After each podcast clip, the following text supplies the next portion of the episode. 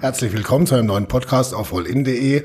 Heute äh, mit einem Gast namens Michael Alsdorf. Er ist ehemaliger Chefredakteur des Magazins Bikers News Checkpoint der Rocker. Herzlich willkommen. Hallo. Äh, Sie haben ein Buch geschrieben, auf heißem Stuhl im Rockerkrieg, als Chefredakteur eines Rockermagazins zwischen Hells Angels und Bandidos. Äh, an einer Stelle in diesem Buch, das ist mir gerade noch so am meisten hängen geblieben, äh, kommt vor, dass Reporter Ihnen immer wieder dieselben Fragen stellen. So, ich bin jetzt gerade Reporter, der wahrscheinlich jetzt dann die 20 selben Fragen stellt, diese sogenannten Frequently Asked Questions. Fangen wir doch einfach mal damit an, welche Frage über Rocker können Sie einfach nicht mehr hören?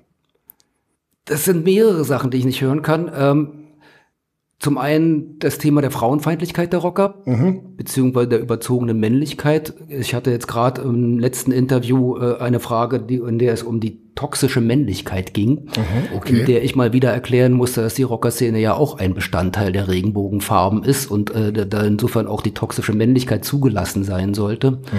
Äh, was für mich jahrelang ein Problem war, das ist jetzt gegenwärtig nicht mehr ganz so aktuell, war so die ewige Frage nach ähm, rechtsradikalen Hintergründen oder Unterwanderungen in der Rockerszene. Das wurde ja immer sehr gerne gebraucht, in der Regel, wenn die Reporter weiblich waren, wenn es äh, weibliche Reporterinnen also waren. Mhm. Ähm, die sind immer so drauf reingefallen auf die Äußerlichkeiten der Rockerszene, die sich ja schon mit gewissen Emblemen schmücken. Das mhm. kommt alles aus den USA. Dort ist es ganz selbstverständlich, dass man mit Hakenkreuzen und SS-Ruhen unterwegs ist.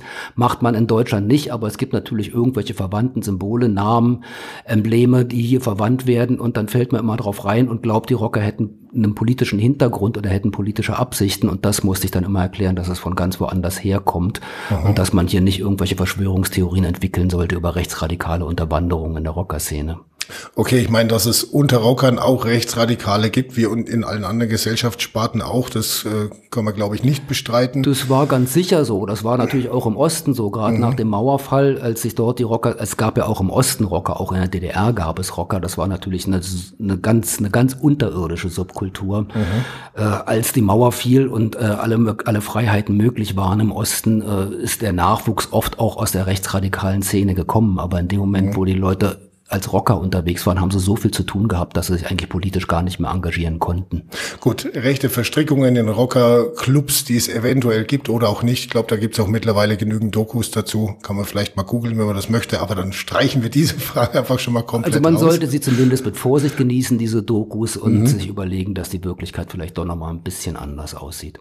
Was ich neulich eben gelesen habe äh, auf Webseiten, äh, Michael Alsdorf, quasi der äh, Chefreporter der Rockerszene, hat sich in Oberstdorf zur Ruhe gesetzt. Das stimmt so nicht, oder?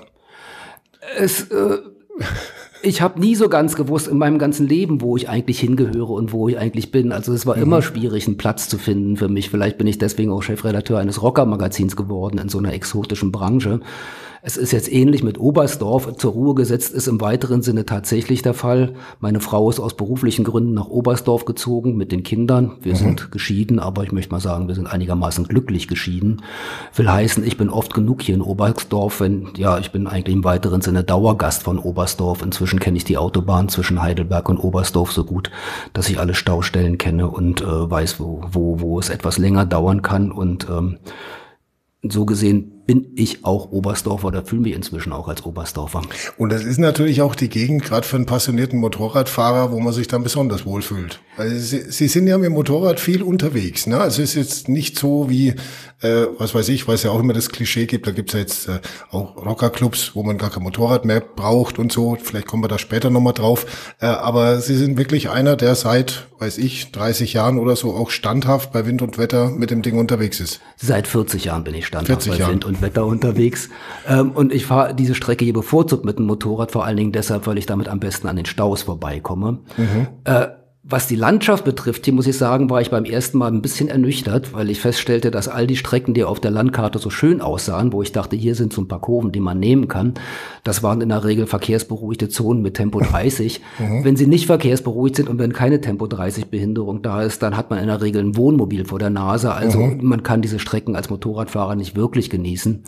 Hinzu kommt, dass ich als Berliner das mit dem Kurvenfahren sowieso nie so ganz begriffen habe. Also in Berlin fährt man ja keine Kurven. Also ich bin gebürtige Berliner und dort ist man bestenfalls abgebogene Kurve, hat man Aha. da nie genommen. Äh, das habe ich, glaube ich, auch bis heute noch nicht so richtig gelernt, wie man Kurven nimmt. Insofern habe ich das dann jetzt hier auch nicht vermisst. Ich fahre hier mit dem Motorrad, weil ich am Stau vorbeikomme und mhm. weil ich vor allen Dingen sehr gerne sehr schnell und geradeaus fahre. Und da ist die Autobahn das richtige Revier für mich und nicht irgendeine bergige, kurvige Strecke. Das ist mal praxisgerecht. Apropos, also Sie haben ja studiert. Sie sind Doktor Michael Alsdorf. Weiß nicht, wird man so gern angesprochen als Doktor oder? Ich bin mit dem Doktor nie hausieren gegangen. Der mhm. stand, äh, der Titel stand gerade mal bei uns in der Bikers News im Impressum, also hinten auf der letzten Seite im Kleingedruckten. Drüber mhm. hinaus habe ich mit dem Doktor ähm, denke ich, denke, in der Rockerszene kann man mit einem Doktortitel nicht ankommen. Da spielt das gar keine Rolle, ob man den hat oder ob man ihn nicht hat. Äh, nun komischerweise ist mein Buch jetzt, das ich jetzt gerade veröffentlicht habe, äh, in einem österreichischen Verlag erschienen und die haben meinen Doktortitel auch noch tatsächlich auf das Titelbild, auf das, auf das Cover des Buches mit draufgenommen. Ich habe mhm. dreimal drum gebeten, dass der Doktor doch da nicht stehen sollte, weil das einfach, finde ich, ein bisschen unschicklich aussieht. Ähm, das kennt man von früher noch. Die, die Österreicher haben ja gern so Titel, so der Geheimrat und äh, genau das ist es. So, ist, ne? äh, es ist halt ein österreichischer Verlag, mhm. da legt man Wert auf sowas. Insofern steht da tatsächlich der Doktortitel auch nochmal vorne drauf. Okay, der steht auf jeden Fall für Philosophie, Politologie und Theologie. Ähm, das ist jetzt eine Kombi, wo man ähm, ja am wenigsten verorten würde, dieser Mann wird mal ähm, Chefreporter bei den Rockern in Deutschland. Wie, wie, wie landet man da? Wie, wie kommt man dazu in diese Rocker-Szene dann? Ich habe lange Als, drüber Ich sage jetzt mal, also wertfrei intellektueller. Ne? Also äh, jetzt nicht als äh, äh, negativ konnotiert, sondern tatsächlich aus, diese, in, aus diesem ja doch intellektuellen Feld, Philosophie, Politologie und so, das verknüpfen wir jetzt wenig mit Rockern. Das sind wohl, äh, zum einen habe ich das Problem von zwei Gehirnhälften wie jeder und bei mhm. mir funktionieren komischerweise beide. Ich bin gern Motorrad gefahren, vor allen Dingen habe ich gerne an Motorrädern geschraubt, also habe mit Technik und Mechanik sehr gern zu tun gehabt. Das ist für Intellektuelle vielleicht nicht so üblich. Bei mir funktioniert das, ich kann gleichermaßen schrauben und schreiben. Mhm. Äh, was das Thema äh, des Intellektuellen in der Rockerszene betrifft, ähm, ist es mir eigentlich erst Jahre später aufgegangen, äh, was mich an der Rockerszene fasziniert hat. In meiner Doktorarbeit, die im Übrigen in evangelischer Theologie geschrieben ist, mhm. äh, war das Thema ein interdisziplinäres Thema, in dem es um das alttestamentliche Judentum ging und um die Frage, wie Nietzsche das aufgefasst und interpretiert hat. Im weiteren Sinne auch darum, äh, ob Nietzsche jetzt ein Antisemit war oder nicht. Aber hier ging es ja im Wesentlichen um die Frage, wieso das Judentum seine Religion behalten hat. Mhm.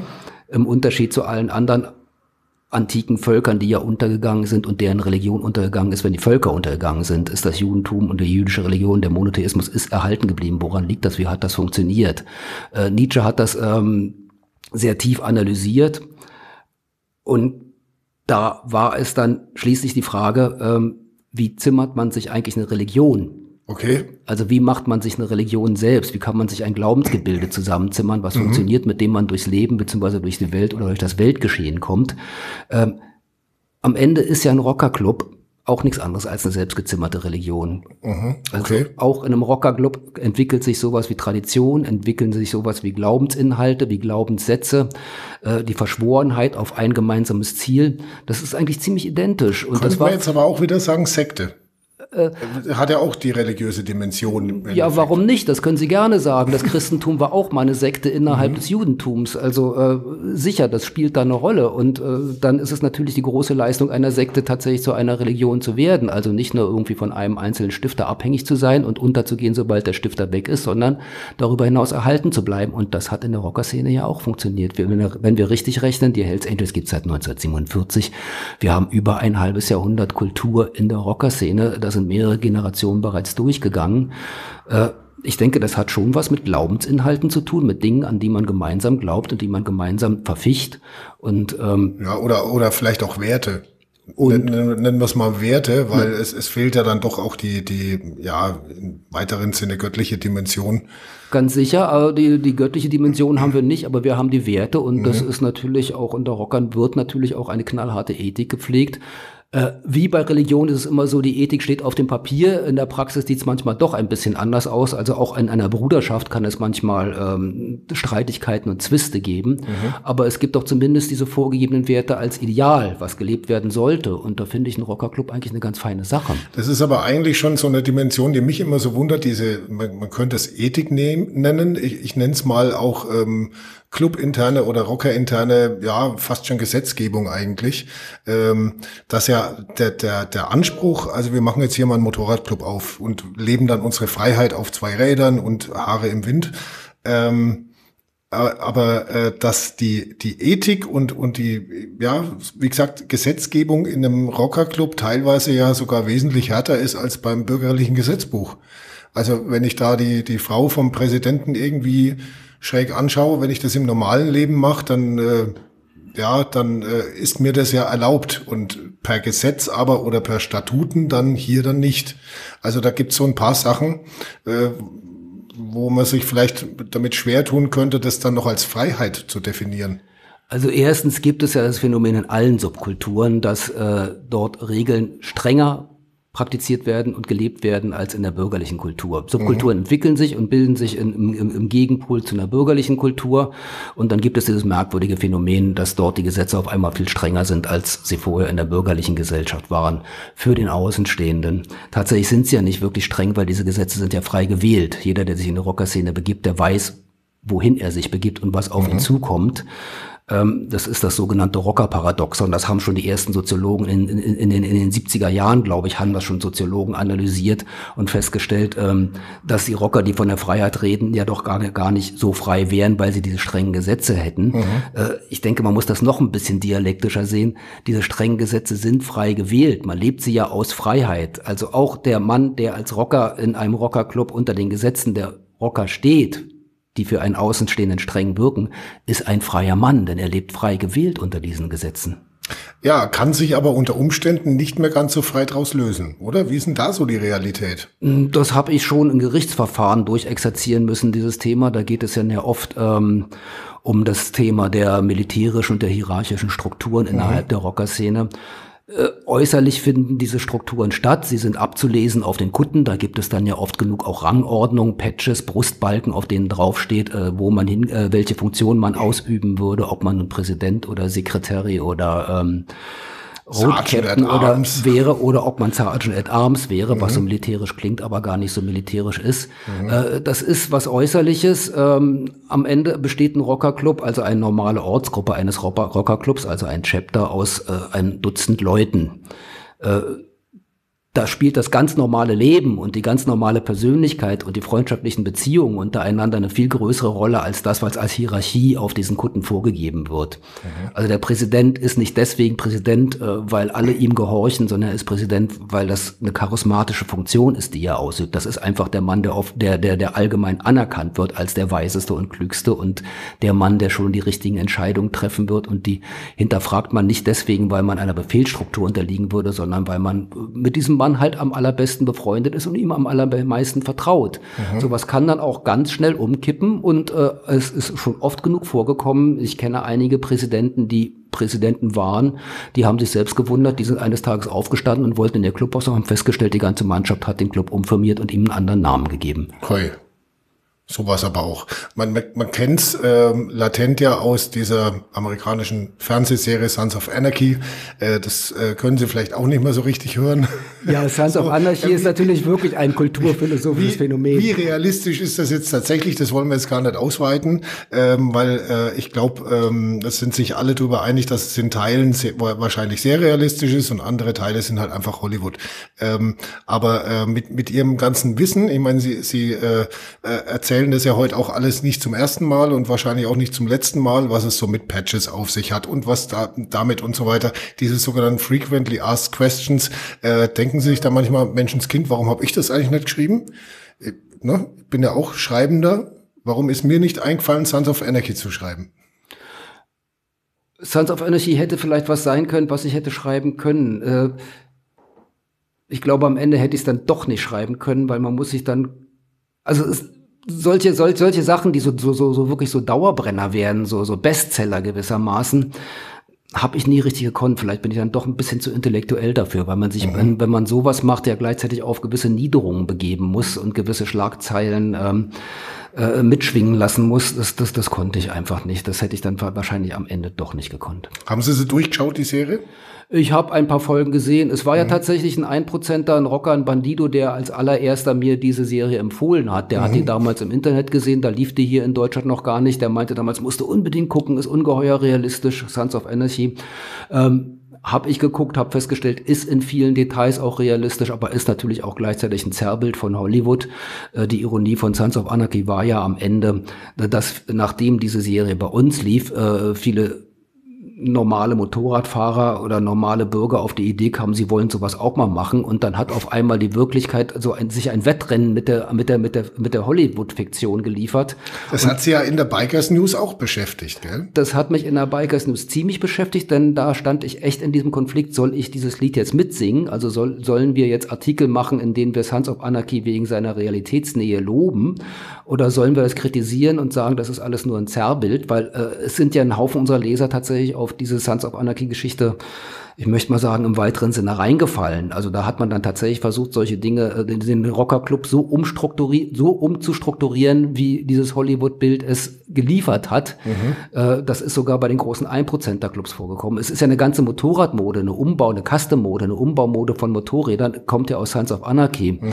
Das ist dieser sogenannte Club-Style. Der sogenannte Club-Style, richtig. Vorher sind wir Shopper gefahren oder dann die Bagger, also sozusagen Tourenmotorräder, die wie Shopper äh, recht unbequem sind, aber doch wenigstens eine Verkleidung haben.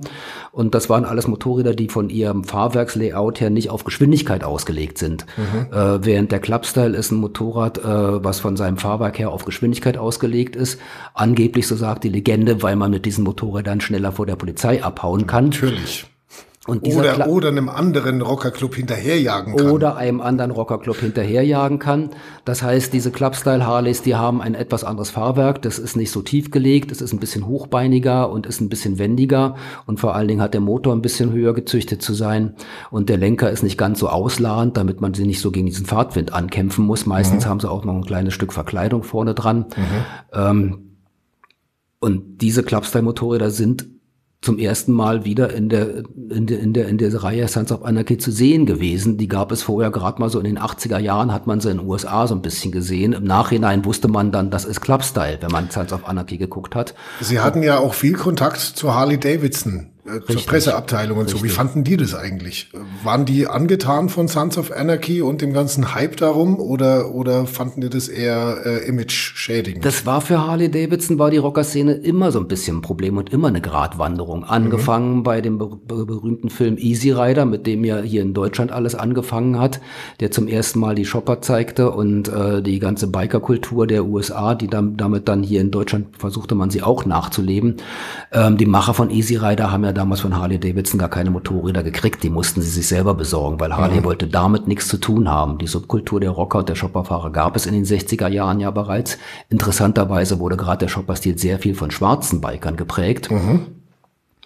Aber Harley wollte da eigentlich nie so recht mitmachen, weil das war natürlich was Abwegiges. Harley war damals noch ein ziemlich, ähm, hat, hat, hat eigentlich die bürgerliche Szene der Motorradfahrer bedient und hat gar nicht damit gerechnet, äh, dass das dass auch eine Subkultur auf den Trichter kommen könnte, dass Harley-Fahren toll sein könnte. Und nun stand Harley plötzlich da, die Harley-Motorräder wurden berühmt und Harley hat das gar nicht gesponsert und hat da gar nicht richtig, ähm, richtig mitwirken können. Hm. Ähm, Wer, war, wer weiß, wenn, wenn, wenn sie vielleicht einen serienmäßigen Job herausgebracht hätten, wäre der vielleicht gar nicht erfolgreich das geworden. Hat es dann im, das hat es dann im Nachhinein gegeben. Im Prinzip ist ja die, die, die Softail Harley ist ja ein Motorrad gewesen, was mhm. dann auf diesen Zug aufgesprungen ist. Da hat Harley dann in den 80er Jahren ein Motorrad gebaut, was vom Layout und von der Linienführung her so wie die Shopper von Easy Rider aussehen. Also da hat Harley allmählich mitgekriegt, äh, in der Szene können wir auch Motorräder verkaufen. Aber gleichzeitig war Harley doch immer sehr vorsichtig und hat immer immer versucht, Abstand zu dieser Rocker-Szene zu üben, äh, weil man konnte da natürlich auch sehr schnell vereinnahmt werden. Also mhm. ähm, das, das typische Rocker-Motorrad zu bauen, konnte auch gleichzeitig rufschädigend sein. Es gab kein klares, keine klare Antwort darauf, kein Rezept. Also Harley ist da immer so ein bisschen so ein Spagat gefahren und, und, und äh, hat einerseits versucht, die Stile äh, mitzumachen, wenn sie sich gut verkauft haben, aber doch gleichzeitig nie äh, mit, mit irgendeinem Club firmiert oder ist mit irgendeinem Club hausieren gegangen oder mit dem Rocker-Stil Stil sowieso nicht. Was ich ja witzig finde, ich, ich habe da in, in, in einer Doku auch mal einen äh, US Hells, Hells Angel äh, äh, gesehen, der gesagt hat, also was wollten ihr Deutschen eigentlich? Ihr habt doch eigentlich die technisch viel besseren Motorräder. Wir kaufen Harley eigentlich nur oder fahren Harley nur, weil wir Buy American unterstützen äh, und wären eigentlich froh, wenn wir solche technisch richtig guten Motorräder wie BMW zum Beispiel hätten und die auch fahren dürften in unseren Clubs. Äh, äh, und äh, bei uns wiederum ist es ja genau umgekehrt. Da wollen alle Rocker und alle, die äh, sich als Biker sehen, das ist eh, eh nochmal eine äh, Begriffsdefinitionsfrage, äh, wollen unbedingt eine Harley haben. Obwohl die aus US-Sicht ja technisch guten Motorräder gar nicht, äh, gar nicht aus den USA kommen. Der berühmte Biker könnte durchaus Sonny Barger gewesen sein. Äh war er nicht, nee, aber es war ein anderer, aber äh, war auch einer aus der Gegend, ich glaube äh, von den Kaliforniern oder so. Richtig, Sonny Barger sah das sehr ähnlich, der hat mhm. das auch, äh, der, der, der fand auch, dass die deutschen Motorrad, Motorräder eigentlich die besseren sind, aber die amerikanische Clubsatzung äh, schreibt es nun mal vor, dass man amerikanische Motorräder zu fahren hat. Mhm. Das hat dann ein Stück weit auch ein bisschen was mit Nationalismus zu tun oder zumindest mit ähm, nationalem ja, nationalistischem Gedankengut im weiteren Sinne. Triumph war ja, glaube ich, gerade noch so gelitten. Ähm, es gab tatsächlich in Deutschland auch zumindest Ende der äh, 60er Jahre oder Anfang der 70er Jahre äh, eine Szene, die hat BMW-Motorräder zu Shoppern umgebaut. Mhm. Also gerade oh, ja. die Hamburger Hells Angels haben ja allesamt auf BMW-Motorrädern an oder einige von denen haben auf BMW-Motorrädern angefangen. Wenn man sich heute anschaut, kann man kaum noch. Und die zu ganz wilden ja. Shoppern umgebaut. Äh, bei Triumph war das sowieso zulässig. Da gibt's ja mhm. dieses, dieses berühmte Logo äh, diesen berühmten Slogan God rides a Harley, the devil rides Triumph. Mhm. Ähm, also Triumph war da zulässig. Aber tatsächlich hier in Deutschland am Ende ist es immer nur ähm, Harley gewesen, weil man vom Layout eher einfach bei diesem Motorrad äh, motortechnisch wie auch fahrwerkstechnisch äh, die beste Basis hat, um einen Shopper daraus zu bauen. Also ein Motorrad, in dem man tief sitzen kann und wo man mit niedrigen Drehzahlen losfahren kann. Ich würde gerne äh, mal kurz was zitieren aus Ihrem Buch. Und zwar, die Szene ist erstmal kaputt, steht da. Ich weiß jetzt die Seite nicht mehr, aber steht so drin. Ich glaube, das war sogar das Vorwort, ja. Kann sein, ja. Was heißt es genau? Welcher, welcher Teil der Szene ist kaputt? Was, was bedeutet kaputt eigentlich? Oh Gott, das ist eine sehr vielschichtige Angelegenheit. Dazu müsste man wiederum mein ganzes Buch lesen, ob ich Ihnen das jetzt im Podcast so unmittelbar erklären kann. Wir haben das Problem, oder wir haben in der Rockerszene ein ziemliches Generationenproblem gehabt. Mhm. Äh, die Rocker sind ja, sind ja eine Geburt der 70er, 80er Jahre gewesen. Äh, das heißt, äh, spätestens um die Jahrtausendwende waren die Rocker der ersten Generation schon ziemlich alte Männer. Mhm. Und dann gab es aber diesen Konflikt zwischen Hells Angels und Bandidos, der 1999 hochkam, als die Clubs sich in Deutschland etablierten, also als die Hells Angels viel größer wurden und die Bandidos auch nach Deutschland kamen. Und dann standen sich da plötzlich alte Männer gegenüber. Und äh, Sie waren schlichtweg zu alt, um noch äh, nach Rockermanier sich mal eine Ohrfeige gegenseitig zu geben. Ähm,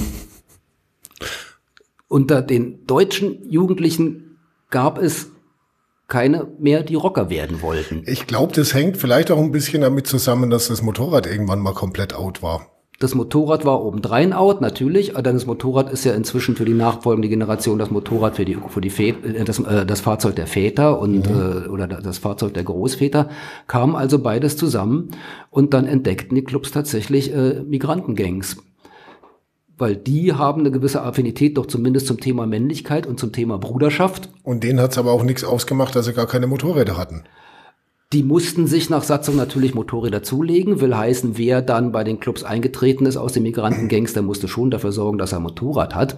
Äh, also das hat schon funktioniert und er hatte dann, und sie konnten dann auch Motorrad fahren und hatten auch ein Motorrad. Aber das hat natürlich den Generationenkonflikt innerhalb der Rockerszene noch viel mehr verschärft, denn mhm. die nachfolgende Generation waren auf einmal nicht nur nicht, Deut äh, nicht nur Menschen aus der gleichen Generation, sondern aus einer anderen Generation. Es waren obendrein auch noch Ausländer.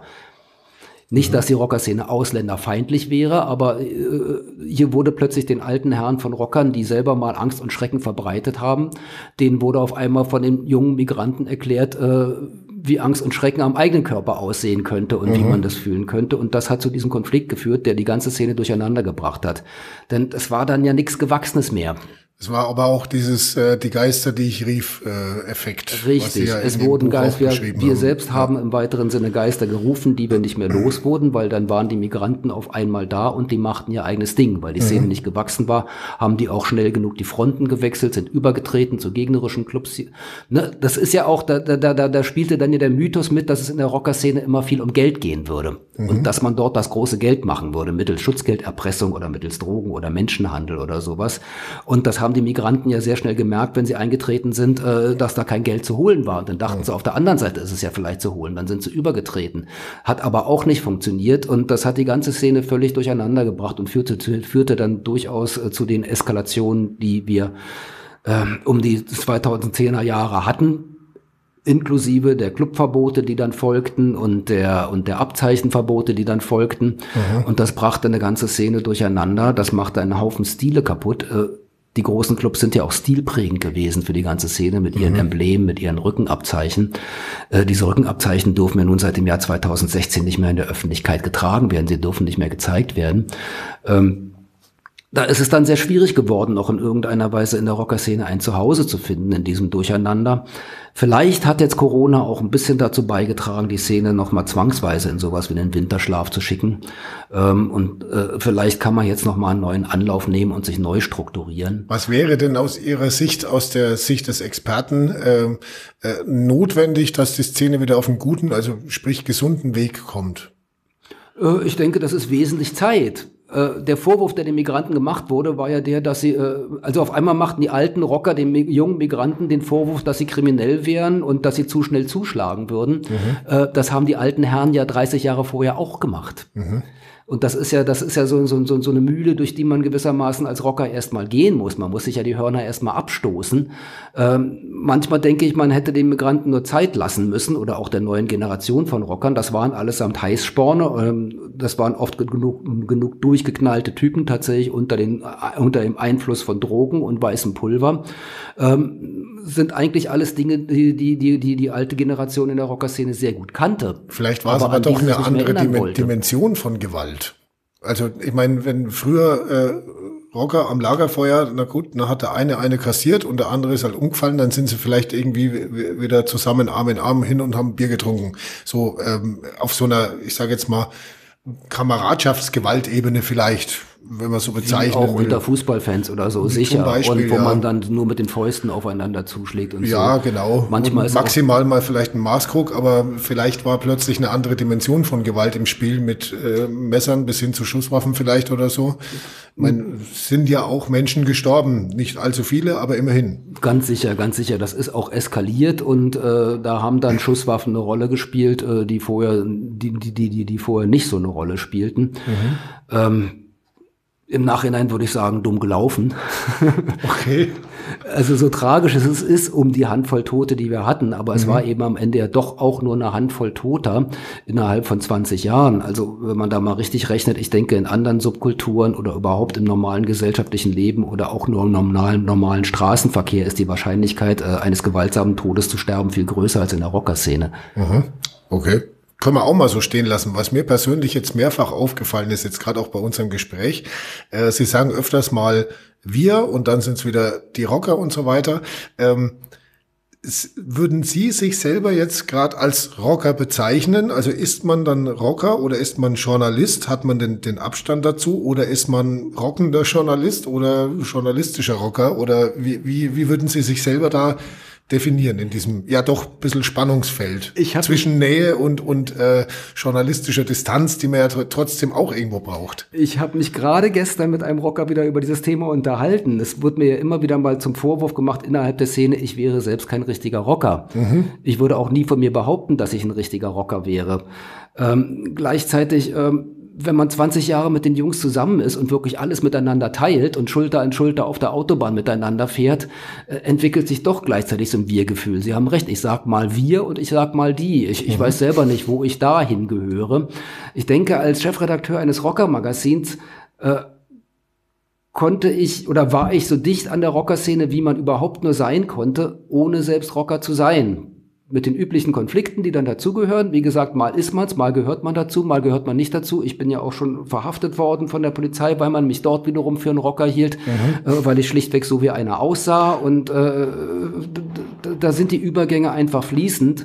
Und äh, bis heute, vielleicht ist es die gleiche Frage wie die Frage, ob ich ein Oberstdorfer wäre. Ich, ich, ich kann es nicht definitiv mit Ja oder Nein beantworten. Ja, man kennt es zum Beispiel ja aus dem Buch, das kennen Sie sicherlich äh, von Jay Dobbins, der ähm, als Undercover-Agent äh, unter den Hells Angels war, sicherlich nochmal eine völlig andere, eine völlig andere Gefahrensituation in, in dem Sinn, aber der ja auch diesen, diesen innerlichen Zwist mit sich ausgetragen hat. Haben Sie sowas auch mal verspürt? Das, das ist, das ja, Jay Dobbins, das war, das war so ein Undercover-Agent, der dann so lange bei den Rockern war, dass das am Ende die Rocker auch seine eigene Familie ja, wurden. Genau. Das ist dann so dieser Mechanismus, der dann stattfindet.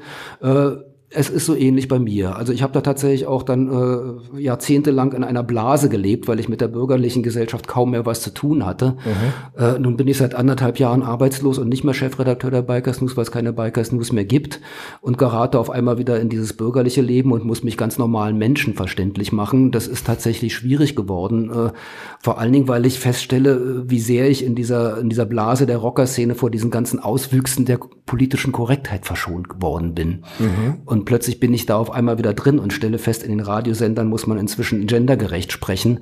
Ähm, in die Verlegenheit sind wir als Rocker untereinander nie gekommen, ähm, solche, solche, solche, äh, solche Moden mitzumachen. Also die Wahrscheinlichkeit, dass es irgendwann mal auf einer ähm, Rocker-Webseite mal heißt Rocker Sternchen innen die ist relativ gering, oder? Äh, bei Bikern ist es da, bei dem Begriff Biker ist es schwierig. Das, es gibt tatsächlich manchmal, es gab auch Reporter von uns, die dann versuchten, Biker oder Bikerinnen zu schreiben oder sowas.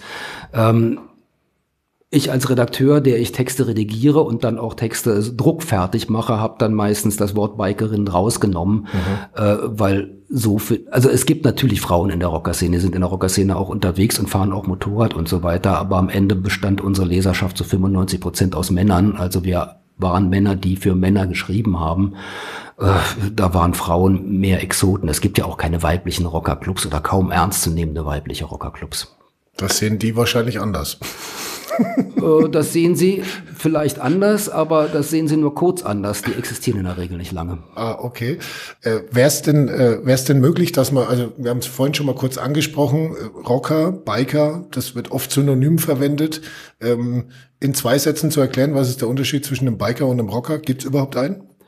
Äh, Beides sind Motorradfahrer, die sich äh, als Motorradfahrer außerhalb der bürgerlichen Gesellschaft verstehen, würde ich jetzt mal im weiteren Sinne sagen. Also beides sind Pro Protestkulturen. Mhm. Ähm, der Rocker ist einer, der zu einem Club gehört. Ein Biker muss nicht zwingend zu einem Club gehören. Und wenn man zu einem Club gehört, äh, dann sollte man natürlich, wenn es ein Rockerclub ist, auch noch zu einem MC, also zu einem Motorcycle Club gehören. Mhm. Die tragen Rückenabzeichen, die tragen die Gutte, also diese berühmte ärmellose Weste äh, mit Rückenabzeichen hinten drauf und erst dann ist man wirklich Rocker. Das ist ja was, was mir als Leser der Bikers News früher schon aufgefallen ist, dass dann da in den, in den Clubnachrichten dann da immer stand, wir sind eine Gruppe von fünf Freunden und möchten uns jetzt hier und äh, möchten uns ein einteiliges Patch irgendwo hinpeppen und äh, haben quasi so um Erlaubnis gebeten. Das war ja schon äh, eine relativ strenge Kiste und da war die, äh, die Bikers News ja quasi das Verlautbarungsorgan dafür, oder? Quasi das Amtsblatt. Da waren wir gewissermaßen das Amtsblatt, als das hat man uns auch gesehen und als das waren wir auch akzeptiert. Das hat uns manchmal auch in Konflikte gebracht, weil wir wollten uns ja selber nicht zwingend als Amtsblatt verstehen. Aber mhm. die Leute kamen mit Fragen und mit Anliegen zu uns, ähm, wie man sie sonst gegenüber dem, wie man sonst zum Bürgermeister von Oberstdorf vielleicht gehen würde und fragen würde, ob, äh, ob da irgendwas geht oder nicht. Es ist so, man kann einen MC oder man macht einen MC, also einen Rockerclub, nicht über Nacht auf und ohne, ohne, ohne in der Szene unterwegs zu sein und sich mit den bestehenden Clubs abgesprochen zu haben. Das gehört einfach zur Etikette. Man kann man schon, aber es dauert wahrscheinlich nicht lange, bis man dann äh, einen väterlichen Rat bekommt. Das kann auch äh, über Gespräche funktionieren, also wirklich über Gespräche und nicht nur über väterliche Räte, äh, über einen väterlichen Rat in Anführungsstrichen. Diesen mhm. väterlichen Rat natürlich. Äh, früher hat es Ohrfeigen gegeben und Prügeleien und man hat sich, äh, man hat, man hat sich, man hat sich ähm, blutig gehauen für die, für, dafür, dass man ein Club sein konnte oder nicht. Das ist ja das, was die Gemeinschaft zu verschworenen Gemeinschaften gemacht hat. Mhm. Ähm, irgendwann wurden dann die Präsidentenversammlungen etabliert, die sogenannten Präsi-Sitzungen oder Präsi-Versammlungen. Die Schreibweisungen, die Ausdrücke sind äh, je verschieden. Ähm, ich habe in den letzten Jahren Präsidentenversammlungen begleitet, in denen genau so was verhandelt wurde. Dort sind dann also Jungs angetreten, die vor dieser äh, Versammlung von Präsidenten, also Präsidenten bestehender Rockerclubs, angetreten sind, um sich vorzustellen, vorzustellen und um, um diese Erlaubnis zu fragen. Mhm. Ähm, das ist nicht passiert, dass man, wenn man die Erlaubnis nicht bekommen hat, äh, sich trotzdem als Rockerclub gegründet hat. Wenn es dann doch passiert ist, klar, dann konnte es wiederum Ohrfeigen hageln und dann hat man das irgendwie auf andere Weise miteinander ausgehandelt. Mhm. Aber solche Fragen wurden zum Schluss tatsächlich auf äh, den sogenannten Präsidentenversammlungen, auf den Präsisitzungen verhandelt. Äh, dort hat es dann auch funktioniert, da wurde dann abgestimmt und äh, dann war das dann zulässig, ob man ein Club werden konnte oder nicht oder unter welchen Optionen. Das ist ein System, was in der Schweiz über Jahrzehnte funktioniert mhm. hat. Ähm, das, da kann es, denn Dort in der Schweiz dauert es auch Jahrzehnte, bis man tatsächlich vollwertiger MC, also Rockerclub geworden ist. Also so, so für den Laien noch mal kurz als Kurzabriss, also fünf Jungs oder zehn Jungs wollen jetzt sowas gründen, dann sind sie erst mal ein paar Jahre in der Szene unterwegs, lernen vielleicht die, äh, die außenliegenden Clubs kennen, dann äh, fragt man die, ihr habt ja was dagegen, wenn wir vielleicht sowas auch machen. Wenn die dann sagen, nö, eigentlich nicht, weil ihr seid ja eh schon ein paar Jahre da, äh, dann macht man eine Anzeige in der Bikers News äh, und wenn das dann dann auch noch durchgeht und 14 Tage lang keine Einspruch erhoben hat nach, das war ja immer diese Formulierung, ja, bis 14 Tage nach Erscheinen der Bikers News keine Einwände, dann machen wir uns unser Patch drauf und dann geht man noch zur Pressi äh, Rallye und, und ähm, holt sich da dann nochmal den Segen von ganz oben so ähnlich hätte der Weg, wär, wäre der Weg gewesen. Das quasi. ist sozusagen die Ochsentour, der Weg ist so ähnlich. Mhm. Äh, natürlich diese 14-Tagesfrist, das war eine Frist, die stand auf dem Papier. Ja. Also man konnte auch drei Wochen später noch äh, Beschwerden vernehmen, wenn man sich als Club gegründet hat oder mhm. noch später oder vorher. Ähm, das haben ja auch äh, in diesen Clubnachrichten nur die Clubs gemacht, ähm, die, die, die nichts zu befürchten hatten. Will heißen, ein Club, der tatsächlich Gebietsansprüche erhoben hat, ja, der hätte es nicht in der Bikers News Der hätte das in der Bikers News nicht bekannt gegeben, dass er Gebietsansprüche erhebt. Das hat man in den allerersten Ausgaben gemacht. Das war mhm. noch vor meiner Zeit. Die Bikers News gibt es ja seit den 80er Jahren und ich bin erst in den 90er Jahren dazu gekommen. Äh, da war es durchaus so, dass man äh, tatsächlich noch Ortsnamen runtergebetet hat. Äh, unseren Clubs, äh, unser Club äh, erhebt Gebietsanspruch auf die Städte, äh, ja, und dann werden ein paar Namen genannt oder sowas. Mhm. Ähm, die Polizei hat die Bikers News auch gelesen und die Behörden haben die Bikers News auch gelesen. Und mhm. wer sowas dann zu laut herausposaunt hat, der hat sich dann nur Besuch von den Behörden oder von der Polizei eingefangen. Also diese äh, Amtsblattfunktion, die ist jetzt quasi weg. Die Bikers News gibt's nicht mehr. Was, was sagt so die Szene? Inwiefern fehlt der Szene die Bikers News tatsächlich? Wir können es immer noch nicht wirklich sagen, weil wir noch immer unter Corona stehen, unter den Maßnahmen von Corona. Da äh, gesellschaftliches Leben oder äh, Vereinsleben nicht zulässig war unter den den Corona-Maßnahmen ist ja auch das ganze Clubleben eingeschlafen. Mhm. Also das, das hat zumindest, ähm, wie soll ich sagen, äh, recht passend korreliert, äh, dass die Bikers nur ausgerechnet ähm, eingestellt wurde, als unter den Corona-Maßnahmen Clubleben sowieso nicht mehr zulässig war. Insofern hat in dieser Zeit äh, auch nichts stattgefunden, was, äh, was, was ein Amtsblatt wie die Bikers News erforderlich gemacht hätte. Mhm.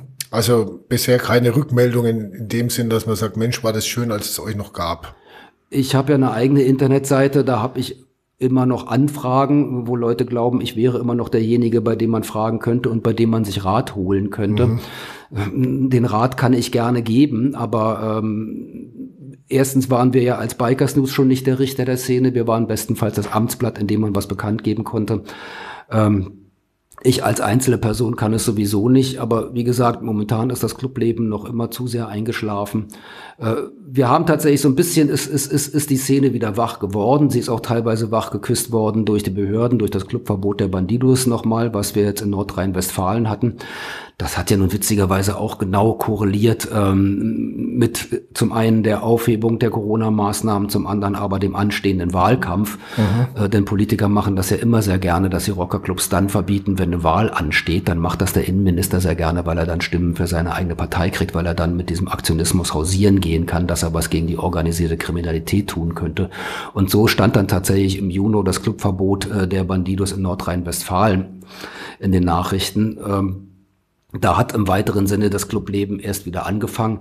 Wenn es dann eine Bikers News gegeben hätte noch, mhm. äh, die vermisse ich nun in diesem Fall wirklich, dann hätten wir dieses Clubverbot und den Sinn dieses Clubverbots in Nordrhein-Westfalen natürlich hinterfragt und hätten journalistisch mal eine ganz andere Herangehensweise wieder mal geübt, wie wir es die ganzen Jahrzehnte vorher geübt haben, wie es ja die anderen Medien, die bürgerlichen Medien nicht gemacht haben. Denn die haben ja in der Regel nur die Bekanntmachung des Innenministeriums und die Bekanntmachung und die Pressemitteilung der Polizei nachgebetet. Wobei sie selber auch beschrieben haben, dass sie durchaus nicht immer alles geschrieben haben, was sie so wussten. Ne? Also man äh, äh wägt natürlich schon ab, wie weit kann ich mich da jetzt wieder rauswagen. Also äh, sagen wir vom vom äh, journalistischen Anspruch her ähm, geht schon eher dann in die, die Richtung, man bewegt sich schon investigativ in einem Umfeld, was einem eventuell sogar gefährlich werden könnte, wenn man das ein oder andere schreiben würde, oder?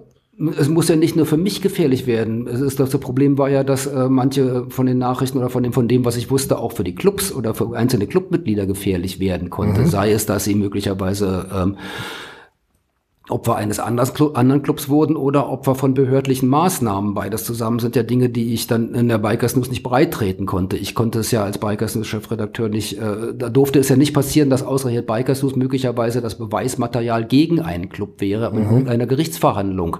Ähm, das sind dann, das sind dann die Sachen, die ich tatsächlich für mich behalten musste. Deswegen laufe ich vielleicht zu so krumm, weil ich so viel von diesen Geheimnissen ähm, für mich behalten musste. Schonhaltung. Äh, da ist jetzt wiederum der Vorteil, dass es Bikers News nicht mehr gibt und dass 20 Jahre ins Land gezogen sind, dass ich dieses Buch schreiben konnte und jetzt endlich alles das auspacken konnte. Insofern denke ich, ist mein Büchlein auch ein ganz interessantes, ganz interessanter Wissensstoff, ähm, für Leute, die daran interessiert sind, wie Medienmaschine eigentlich funktioniert, mhm. äh, wie Nachrichten funktionieren, wo sie herkommen, wie sie gemacht werden und weshalb manche Nachrichten in der Zeitung stehen und weshalb manche Nachrichten nicht in der Zeitung stehen.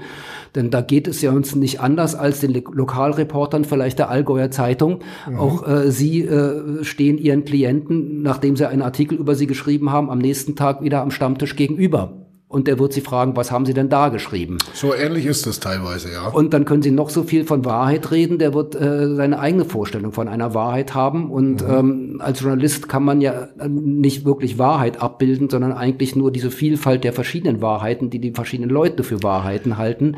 Und dann wird schon allmählich kompliziert für ein Biker-Magazin sowieso, mhm. weil ja Biker so ein bisschen so, so, so ein digitales Denken haben. Da geht es, geht, äh, Biker glauben oder hoffen ja immer, dass das Leben ganz klar sein würde. Das dass es eins nur, und null. Ne, dass es nur eins und null geben ja. würde, nur Ja und Nein und Schwarz und Weiß und Gut und Böse. Und wir stellen fest als Lokalpolitiker der Allgäuer Zeitung zum Beispiel, äh, dass, dass, dass bei einer Geschichte zwei äh, Protagonisten mitwirken und mhm. jeder seine eigene Vorstellung von der, von, der, von, der, von der Wirklichkeit der Dinge hat. Und das wiederum gibt Raum für Widersprüche. Also ich habe schon auch den ein oder anderen Widerspruch im Buch äh, empfunden beim Lesen, zum Beispiel äh, den Widerspruch, äh, der jetzt aus der Rocker-Szene selber eigentlich kommt. Ich meine, Rocker sind jetzt äh, äh, dem, was man so Mainstream-Medien nennt, gegenüber nicht unbedingt die alleraufgeschlossensten. Also es gibt da durchaus auch Szenen, wo zum Beispiel, was weiß ich, Spiegel TV mal einen Rocker interviewen wollte und der dann gesagt hat, na, Spiegel TV auf gar keinen Fall, mit euch rede ich nicht.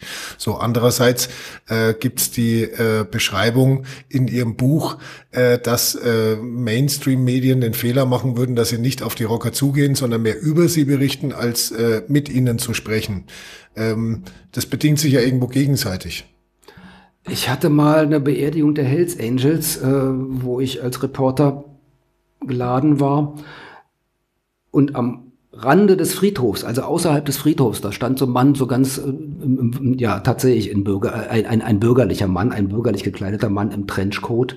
Äh, das war ein Reporter einer bürgerlichen Zeitung, ähm, also einer ganz normalen Tageszeitung. Der hat sich dort nicht aufs Gelände getraut, der ist dann zu mir gekommen und hat gefragt, was denn da stattfinden würde. Mhm. Ähm, da haben einfach die bürgerlichen Reporter oft genug zu viel Angst und zu viel Respekt, als dass sie sich wirklich direkt rantrauen würden. Tatsächlich umgekehrt, äh, man erntet natürlich nicht unbedingt gleich Sympathie, äh, wenn man als fremder Mann in die Rockerszene reinkommt als Reporter. Äh, mhm. das, die Rocker ihrerseits mussten es ja auch erstmal lernen, mit der Presse umzugehen, aber grundsätzlich waren sie immer erstmal gegen die Presse, weil die Presse hat ihnen ja immer nur Ärger beschert und hat immer nur Schlechtes über sie geschrieben. Das war so ein Mechanismus, der sich von selbst entwickelt hat. Da ist dann so eine, so eine Feindschaft entstanden. Die Rocker mussten mussten es dann im Zuge der Clubverbote und der Colorverbote lernen, wieder mit der Presse umzugehen und mhm. gelegentlich auch mal sich zu Wort zu melden und gelegentlich auch mal vor der Presse und im Spiegel TV oder wo auch immer was zu sagen vor der Kamera, weil sie merkten, wenn sie jetzt gar nichts mehr sagen, und äh, die bürgerliche Presse überhaupt nicht mehr an sich ranlassen, dann macht die bürgerliche Presse eben tatsächlich nur noch äh, das, was wir ihr auch immer vorgeworfen haben, dass sie nur noch die Pressemitteilung der Polizei nachbetet.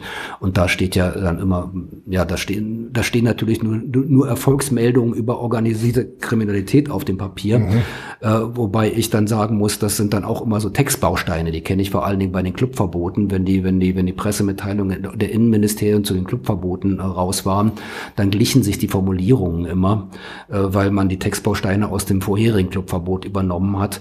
Äh, und dort steht natürlich dann immer nur Böses über die Rocker, was ja alles so nicht der Fall war, äh, was man feststellen würde, dass es äh, doch ein bisschen anders ist, wenn man sich mit den Rockern einfach mal unterhalten hätte.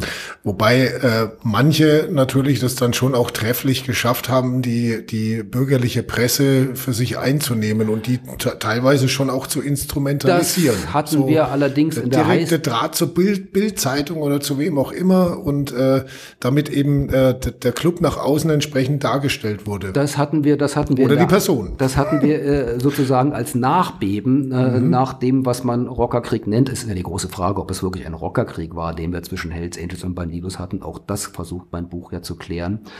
Aber ähm, der, der, der Rockerkrieg, der sogenannte Rockerkrieg, war doch zumindest so spektakulär, dass er für genug Schlagzeilen in den Boulevardmedien gesorgt hat. Und das hat wiederum einen Haufen Leute auf den Plan gerufen, die auch gerne so sein wollten. Die mhm. fanden die Rocker nämlich ganz sexy und die fanden das ganz cool, was da so alles dargestellt wurde über Rocker und wollten selbst welche mhm. sein. Das war so die, die Generation oft äh, von Migranten durchsetzt, ähm, die auch ganz schnell ganz groß rauskommen wollten und berühmt werden wollten. Der berühmteste ist der Präsident des Satudara MC gewesen. Ähm, ich behaupte mal, ähm, der hat tatsächlich ähm, die Boulevardmedien instrumentalisiert und hat sich im Scheinwerferlicht der Boulevardmedien gesonnt und ist mhm. dort ganz groß aufgetreten, um dann später in den Gerichtsverfahren als, äh, die haben ja kein langes Leben, diese, diese, diese, die, die, die, die, diese Heißsporne, die landen dann ja sehr schnell vor Gericht. Und, also kein langes Rockerleben. Und so. richtig, kein langes Rockerleben innerhalb der Szene. Der war, der, der war, glaube ich, schon nach einem Jahr stand er plötzlich vor Gericht und musste dort erklären, dass er zu viel Koks genommen hat. Mhm. Äh, genau, das ist dann der Fall gewesen. Und die Presse, also zumindest die Boulevardpresse, ist natürlich äh, darauf angesprungen. Das ist, das, da, da gibt es keine Schuldigen. Derjenige, der sich in, in, in der Boulevardpresse sonnen will und, und, und sie instrumentalisiert, ist ja der eine. Die Boulevardpresse zum anderen ist die andere.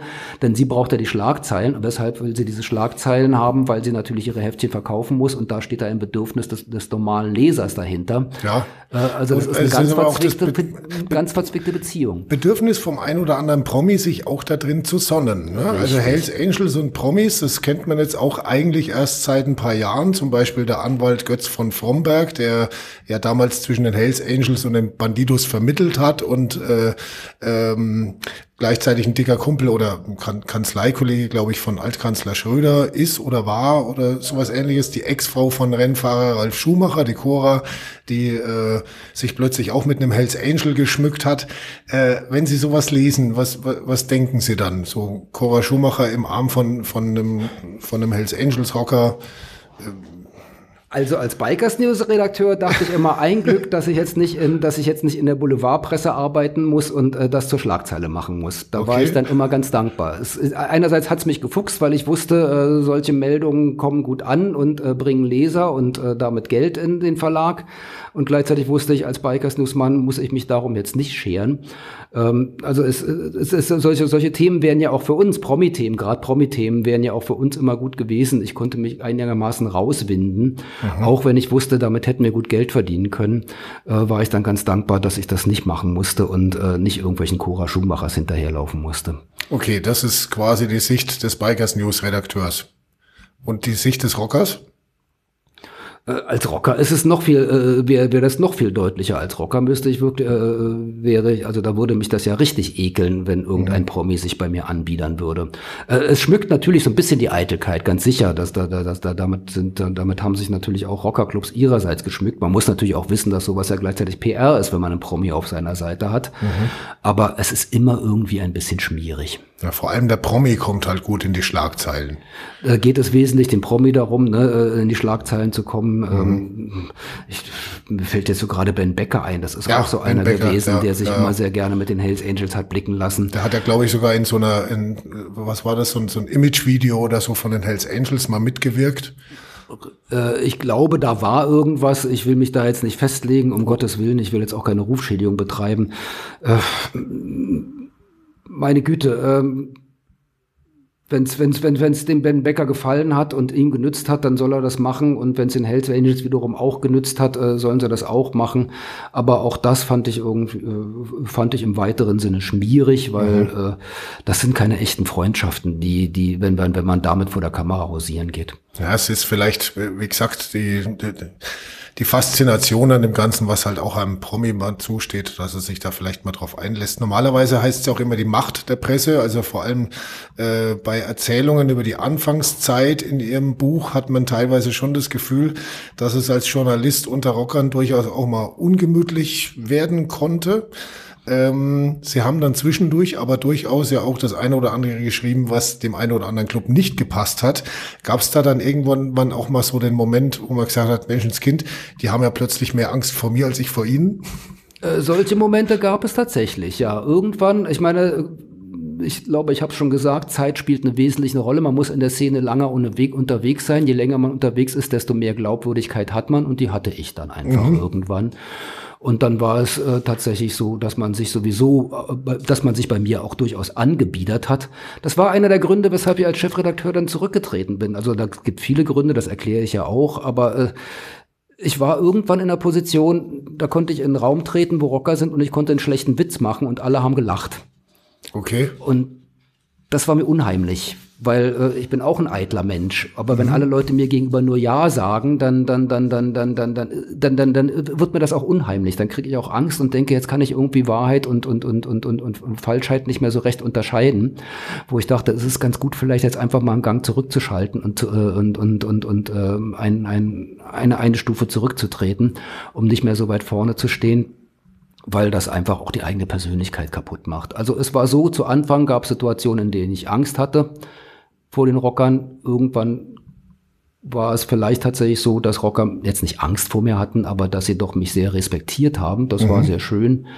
Aber es ist fürs eigene Ego auch recht gefährlich. Ähm, insofern bin ich auch ganz dankbar, dass jetzt alles das vorbei ist.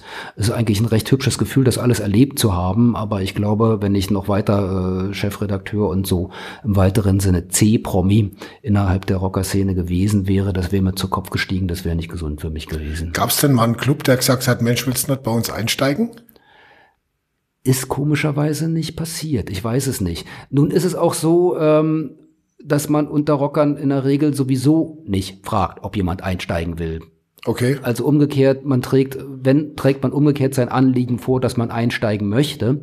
Aber auch das sollte man vielleicht nicht zu deutlich aussprechen. Auch hier gehört es dazu, dass man einfach schlichtweg in der Szene unterwegs sein muss und sich blicken lassen muss. Und irgendwann wird man, Fußballfans sagen ja auch so, äh, man, man sucht sich seinen Club nicht aus, man wird vom Club erwählt und äh, irgendwann ist man einfach, äh, gehört man einfach dazu. Klar, irgendwann kommt dann die Frage, willst du bei uns mal äh, ein bisschen mehr machen? Will, möchtest du Prospekt-Hängeround werden oder sowas oder mit uns mal mitfahren? Und dann, dann, dann rutscht man so automatisch in sowas rein. Mhm. Äh, ich selber bin nie gefragt worden, vielleicht ich denke, also sagen wir umgekehrt, es ist ganz gut, dass ich nie gefragt wurde, auf die Weise bin ich auch nie in Konflikt gebracht worden. Mhm. Vielleicht hätte, vielleicht hätte es Clubs gegeben, bei denen ich gerne Mitglied geworden wäre. Also es gibt durchaus Clubs, die mir so sympathisch waren und wo ich wirklich dachte, das könnte meine Familie werden. Und wo ich gleichzeitig dachte, um Gottes Willen jetzt äh, nicht, geh nicht zu dicht dran, sonst bist du von denen vereinnahmt und kannst mit den anderen wiederum nicht mehr. Das war, ist ja immer sofort kompliziert. Als mhm. Redakteur einer Rockerzeitschrift kann man nun mal nicht Mitglied in irgendeinem Club sein oder darf nicht zu viel Nähe zu einem Club ausüben. Klar, ich habe meine persönlichen Favoriten gehabt, aber es war immer sehr gut, dass ich nirgendwo wirklich dazu gehört habe, weil ich auf, nur auf die Weise den Respekt hatte, äh, der, der sich auf meiner Neutralität gründete. Mhm. Vielleicht noch mal so ein paar Kuriositäten oder auch Widersprüche in dieser Szene. Also ich erinnere mich noch an äh, eine Phase in den 90ern in der Bikers News, wo es mal darum ging, dass Free Bikers sich zu einem Club zusammenschließen wollten. Ja. wo ich mir gedacht habe, Moment, äh, ihr seid Free Biker? und wollt einen Club gründen? Das merkt ihr selber, oder? Das, das, das, das Frage für einen Freund. Hat mich, hat mich, hat mich jahrelang gequält. Es war schwer, damit umzugehen. Irgendwann konnten wir es uns leisten, äh, uns darüber lustig zu machen. Ähm, äh, ich, ich hatte auch mehrere Artikel darüber geschrieben, da habe ich die ganzen Freebiker-Clubs allesamt noch aufgezählt und deren Colors abgebildet und äh, diesen, diesen, diesen, diesen wieder auch, auch auf diesen Widerspruch immer hingewiesen. Komischerweise wurde es nicht verstanden. Also hm. es, äh, wenn, wenn, wenn wir sowas gemacht haben, wenn ich Artikel geschrieben habe über Freebiker und die noch lächerlich gemacht habe, kam trotzdem, nachdem wir die Bikers News herausgebracht haben, kamen welche da zu uns, die meinten, sie hätten jetzt auch noch einen Free Biker Club gegründet und mhm. würden da auch noch mitmachen. Ähm, es war ja dieser Versuch, also das Faszinierende ist ja dieses Rückenabzeichen, was man gerne tragen möchte. Aha. Ähm, also das Rückenabzeichen haben quasi nur die echten MCs, richtig. also die Motorcycle Clubs, die auch dem, respektiert werden von den anderen Clubs. Das Rückenabzeichen mit dem Clubnamen, der oben auf dem oberen runden Balken steht, da steht der Clubname, unten steht der Ort, auf dem unteren runden Balken, Balken in der Mitte steht, ist das Symbol des Clubs. So sieht das normalerweise aus. Das, das will ja irgendwie jeder gerne. Und man stellte fest, äh, dass da, da, da kann man möglicherweise als normaler Biker so schnell nicht rein. Dann hat sich so eine Szene der Freebiker etabliert. Also sie werden ja oder wurden ja auch innerhalb der Szene so genannt. Also wer nicht zu einem Club gehörte, mhm. aber doch in irgendeiner Weise in dieser Rocker-Szene unterwegs war als Biker, als, als, als als, als Sympathisant im weiteren Sinne der ganzen Rocker-Szene, der hat sich Freebiker genannt. Also dieser, dieser, dieser, dieser, dieser, dieser Begriff Freebiker ist zuerst da gewesen und das war zuerst ein Begriff für einen Biker, der in der Rocker-Szene unterwegs ist, aber kein Rückenabzeichen trägt. Und die haben ja auch einzeln ihre Einladungen zu Partys bekommen. Ne? Die haben dann als Einzel eben. Es gab Leute, die waren sehr wohl gelitten in den Clubs. Die hat man mhm. tatsächlich als Freebiker auch persönlich eingeladen auf die Partys und dann gehörte man dazu. Und dann stellte wohl irgendeiner mal fest, äh, wenn ich mir dieses Wort Freebiker wiederum als Rückenabzeichen hinten auf den Rücken raufnähe, äh, dann geht das durch. Äh, ging wohl irgendwie mal durch, aber es ging nicht immer und nicht überall durch. Und natürlich war das, war das lächerlich, wenn man sowas gemacht hat und, und es war völlig unsinnig. Und äh, das hat zu dieser Eigendynamik geführt, äh, dass die Freebiker dann tatsächlich sich auch noch zu Clubs und Vereinigungen zusammengeschlossen haben. Äh, da hat dann auch noch das Internet eine Rolle gespielt, was dann groß wurde. Auf einmal hat man sich über, über Foren im Internet kennengelernt und da mhm. sind ja sowieso immer die größten Maulhelden im Internet unterwegs. Mhm. Äh, die haben sich dann auch zu, übers Internet zu solchen Clubs formiert. Das war dann tatsächlich so synthetische, im wörtlichen Sinne synthetische ähm, Clubs, äh, die sich nur übers Internet kennengelernt haben und was? meinten, sie wären nun eine Bruderschaft. Ähm, das hat dann so ein halbes Jahr funktioniert und dann haben die sich auch wiederum übers Internet noch gegenseitig ins Bad Standing gestellt, will heißen, also in Ungnade aus okay. ihren Clubs rausgeworfen. Äh, das hat wirklich seine eigene Lächerlichkeit gehabt. Also quasi, ihr seid kein Club, ihr seid Motorradfahrer mit Laptops. Äh, sowas, sowas, hat es, sowas hat es übers, äh, sowas hat es übers Internet sehr viel gegeben Aha. und auch in den 2010er Jahren, als die Migrantengangs nachkamen und nachrückten und die Zugekoksten sich in den Boulevardmedien in, in, in die Scheinwerfer stellten. Ähm, da haben auch viele das Internet genutzt, um dort äh, sich zu Großmäulern zu machen und, und, und, und, und hausieren zu gehen. Äh, das hat nie lange funktioniert. Wer, wer da zu laut war, ähm, der, der, der war nicht wirklich in der Szene unterwegs. Der war dann vielleicht ein halbes Jahr bei, äh, mit, mit, mit Facebook, dann ist er vielleicht mit Facebook-Klicks ganz gut angekommen und hat sehr ziemlich viele Klicks gekriegt. Mhm. Aber spätestens nach einem halben Jahr war er entweder wieder weg mhm. oder er stand vor Gericht. Okay. Sprechen wir kurz nochmal über, ja, Anführungszeichen, mafiöse Strukturen, wird ja Rockerclubs auch oft nachgesagt.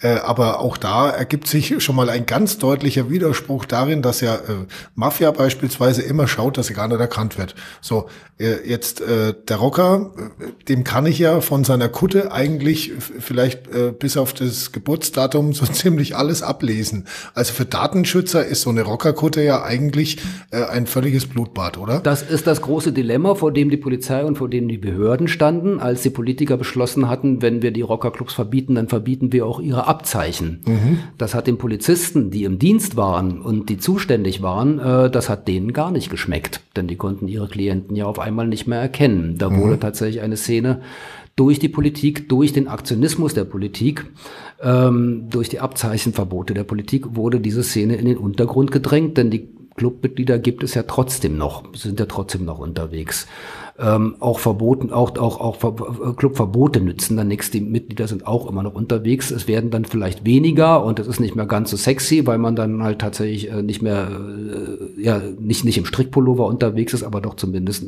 das Rückenabzeichen nicht mehr tragen kann. Mhm. Aber man ist immer noch da und äh, wer genau hinguckt, kann dann schon an der Farbe der Schnürsenkel oder so möglicherweise doch erkennen, wo er hingehört. Äh, die Szene ist damit nicht weg. Das Thema mafiöse Strukturen, meine Güte, äh, ich denke, äh, im, im Eurovision Song Contest gab es das auch, wenn ich dran denke, wie, wie, wie oft äh, die gleichen Produzenten dort äh, ihre Schlager äh, zu den, zu den, zu den, zu den, zu den Topsellern gemacht haben und, mhm. und, und, und wie das funktioniert, wie man in diese Szene reinkommt, in die Schlagerszene. Äh, da stecken auch mafiöse Strukturen dahinter. Das ist einfach so. Aber das Kuttenverbot quasi und das Verbot von irgendwelchen Abzeichen könnte man sagen, da hat sich die Politik selber ins Knie geschossen, weil die Polizei jetzt Schwierigkeiten hat, die Leute zu identifizieren ganz platt. Ich habe mich ja nun auch oft genug mit Polizisten unterhalten oder unterhalten müssen. Spätestens, mhm. wenn ich auf einer Veranstaltung war, wo Polizeikontrollen stattgefunden haben, dann hat man mich ja manchmal als Bikers News Redakteur erkannt. Die Polizisten kannten mich. Es gab sogar welche, die wollten Autogramme von mir haben. Äh, und von denen habe ich dann auch immer gehört, das, was jetzt hier gerade von der Politik läuft, das ist nicht auf unserem Mist gewachsen. Und auch mhm. diese Razzia, die wollen wir jetzt hier eigentlich gar nicht machen. Äh, umgekehrt, die Polizei hat sowas natürlich schon ganz gerne gemacht. Die war da, also gerade die Spezialeinheiten und die Sondereinheiten der Polizei Polizei, die waren schon ganz heiß drauf, gegen Rocker vorzugehen. Ähm, zum einen, weil sie ja doch beide gleich tickten, also mhm. die verstanden einander. Es sind ja beides Männergemeinschaften, ob sie jetzt in einem SEK sind oder in irgendeinem, äh, in irgendeinem Einsatzkommando der Polizei oder ob sie Mitglied eines Rockerclubs sind, es sind Männergemeinschaften, Bruderschaften, die ihre eigene Verschworenheit haben und da ist die Polizei ja nicht viel anders als ein Rockerclub. Auch Club, auch da gibt es, ich denke, die Schweigepflicht zum Beispiel, die wird, die, die, die muss, die muss viel mehr eingehalten werden auf der polizeilichen Seite mhm. als auf der Rocker-Seite. Also äh, da, da haben die Polizisten es sowieso schon ganz gern gemacht mit Rockern. Sie hatten auch, sie wussten auch die Polizisten, dass sie in der Regel von Rocker nichts zu befürchten haben, denn Rocker hat ja äh, also, also, also ein Rocker konnte einem Polizisten selten gefährlich werden. Das, das, das ist, ist, ist nicht Bestandteil der Rockerethik, dass man, dass man sich mit Polizisten anlegt. Also insofern war das schon mal eine leichte Übung und zum anderen jeder jede Rockerratio äh, oder jede Razzia bei einem Rockerclub erspart einem Polizisten ja eine Razzia möglicherweise bei irgendeiner osteuropäischen Gang und ich glaube, mhm. der hätte ja viel mehr Probleme. Das mag sein. Ja, vor allem, weil die kann man ja nicht an einer Kutte identifizieren. Die kann man nicht an einer Kutte identifizieren, sie sprechen auch nicht die gleiche Sprache. Äh, überhaupt, also zeitweise hat man ja so den Eindruck, das ist auch wieder so ein, so ein Widerspruch für, für Außenstehende, also so ein, so ein Clubwechsel, der ist ja eigentlich überhaupt kein Problem. Der eine Club heißt jetzt so und morgen kommt dann das Angebot von den Hells Angels, hey, wollt ihr nicht bei uns einsteigen und zack, wechselt man äh, die Kutte und vorher war aber dieses... Ähm, na, mit diesem, ähm, ich sage jetzt mal, Eagles Forever, Forever Eagles. Nur so als Beispiel. Richtig. Ähm, und, und man hat seine Kutte hochgehalten und Bruderschaft fürs Leben und Richtig. so weiter. Ähm, und dann plötzlich wechselt man die Kutte und dann ist man plötzlich forever ein Angel oder ein Bandido oder ähm, also wie funktioniert das eigentlich so so rein innerlich, dass man also so so so richtig fürs Leben ist es ja dann nicht so wirklich gedacht. Also das ist kein Widerspruch. Das ist schon immer so. Wer in einem großen Club Mitglied ist, also ob es jetzt die Hells Angels oder die Bandidos oder die, die Outlaws oder der Gremium MC sind, was so die vier größten deutschen Clubs sind, äh, der blickt in der Regel, oder es war früher zumindest immer so, der hat immer auf ein oder zwei oder gar drei Clubs zurückgeblickt, in denen er vorher Mitglied war. Mhm. Das ist ein ganz normaler Mechanismus. Entweder wechselt man dann als einzelnes Mitglied zu einem anderen Club, äh, zu einem größeren Club über, oder äh, der kleine Club, in dem man zu Anfang Mitglied ist, wird als wird komplett von einem anderen Club übernommen. Sowas funktioniert ja auch, äh, so dass sie oft verschiedene Tätowierungen auf den Unterarmen haben von vorherigen Clubs. Äh, mhm. Ich kann mich noch erinnern, wo ich mich mit einem Bandido unterhalten hatte, den hatte ich irgendwo äh, auf einer Präsidentenversammlung in, in, in, ähm, bei Dessau, glaube ich. Dort hatte ich mich mit einem Bandido unterhalten und ähm, Irgendein anderer kam dazu und guckte mich so an und guckte ihn an und fragte dann, woher wir uns denn kennen würde. Und der Bandido zeigte dann auf seinen Unterarm und zeigte dort seine Dreckenstätowierung. In dem Club war er nämlich vorher und meinte, na, aus den Zeiten würde er mich noch kennen. Mhm. Ähm, ist also eine ganz normale Rockerlaufbahn, dass man ein oder zwei oder drei Clubs hat, auf die man zurückblickt und dass man immer in einen jeweils größeren Club übergetreten ist. Diese Wechsel dann, diese, groß, äh, diese großformatigen Wechsel in den 2010er Jahren, die waren allerdings schon ungewöhnlich und da wurde ungewöhnlich häufig und ungewöhnlich, ungewöhnlich schnell gewechselt. Äh, das war dann tatsächlich so ein Punkt, wo äh, einfach äh, alles eskalierte, wo die Geister, die wir gerufen hatten, wo wir diese Geister plötzlich nicht mehr los wurden und womit es dann auch anfing, dass unsere Szene allmählich kaputt ging. Gibt vielleicht dann beim ein oder anderen Rocker auch ähm, den Loyalitätskonflikt. Ich meine, man war jetzt, was weiß ich, zehn Jahre in einem Club mit irgendwelchen Brüdern zusammen und wieder fünf Jahre später ist der eine dann bei dem Club und der andere bei einem verfeindeten Club und dann stehen sie sich gegenüber. Was machen sie jetzt? Sind sie jetzt Brüder und Freunde fürs Leben, weil sie mal gemeinsam im Club waren? Oder gehört die Loyalität jetzt dem, dem neuen Club oder dem neuen Präsidenten? Oder also das sind, glaube ich, schon Konflikte, oder? Die, Loyal die Loyalität gehört natürlich dem Club, in dem man man aktuell ist. Mhm. Und das ist ganz logisch und das gehört sich auch so. Aber diese Konflikte äh, waren es auch oft, die Dinge haben eskalieren lassen. Die Jungs sind, die kommen ja allesamt aus der gleichen Szene, aus der gleichen Subkultur. Ähm, die, die, die, das sind ja oft genug Sandkastenfreunde gewesen, mhm. ähm, die dann in verschiedenen Clubs plötzlich unterwegs waren. Ähm, möglicherweise waren sie auch erstmal noch in gleichen Clubs und dann haben sie sich miteinander zerstritten, auch aus persönlichen Gründen, weil der eine die eine Freundin hatte und der andere war auch noch scharf auf sie oder äh, aus welchen Gründen auch immer.